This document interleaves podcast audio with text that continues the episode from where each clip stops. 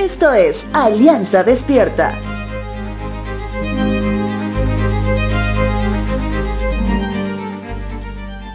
Cuando hablo con los jóvenes que están en la etapa de su vida de transición entre el colegio y la universidad, hago la pregunta de rigor que no todos pueden responder con seguridad, que es ¿qué carrera universitaria escogieron para su vida? Es ahí donde suelo decir como sugerencia que se concentren en lo que les gusta hacer y en lo que creen que son buenos. Que de pronto es un consejo demasiado básico, ya que por supuesto que debemos usar los talentos descubiertos y desarrollados para poder tener un camino llano hacia adelante. Sin embargo, como muchas veces hemos mencionado, quien podía ser un excelente actor terminó estudiando medicina o quien podía haber sido una excelente psicóloga pediatra terminó siendo administradora de empresas.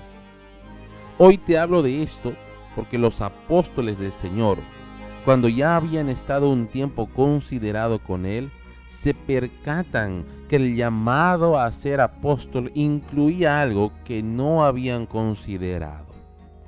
Evangelio de Juan capítulo 13 versos 4 al 8 dice lo siguiente. Así que se levantó de la mesa, se quitó el manto, se ató una toalla a la cintura y echó agua en un recipiente. Luego comenzó a lavarle los pies a los discípulos y a secárselos con la toalla que tenía en la cintura. Cuando se acercó a Simón Pedro, éste le dijo, Señor, ¿tú me vas a lavar los pies a mí? Jesús contestó, ahora no entiendes lo que hago, pero algún día lo entenderás.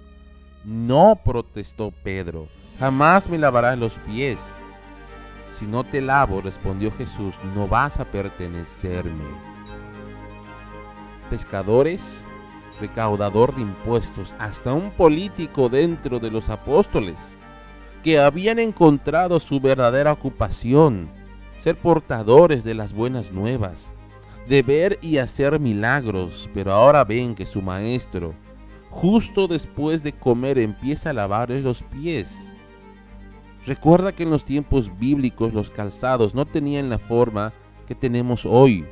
Por tanto, un pie promedio realmente era una escena compleja.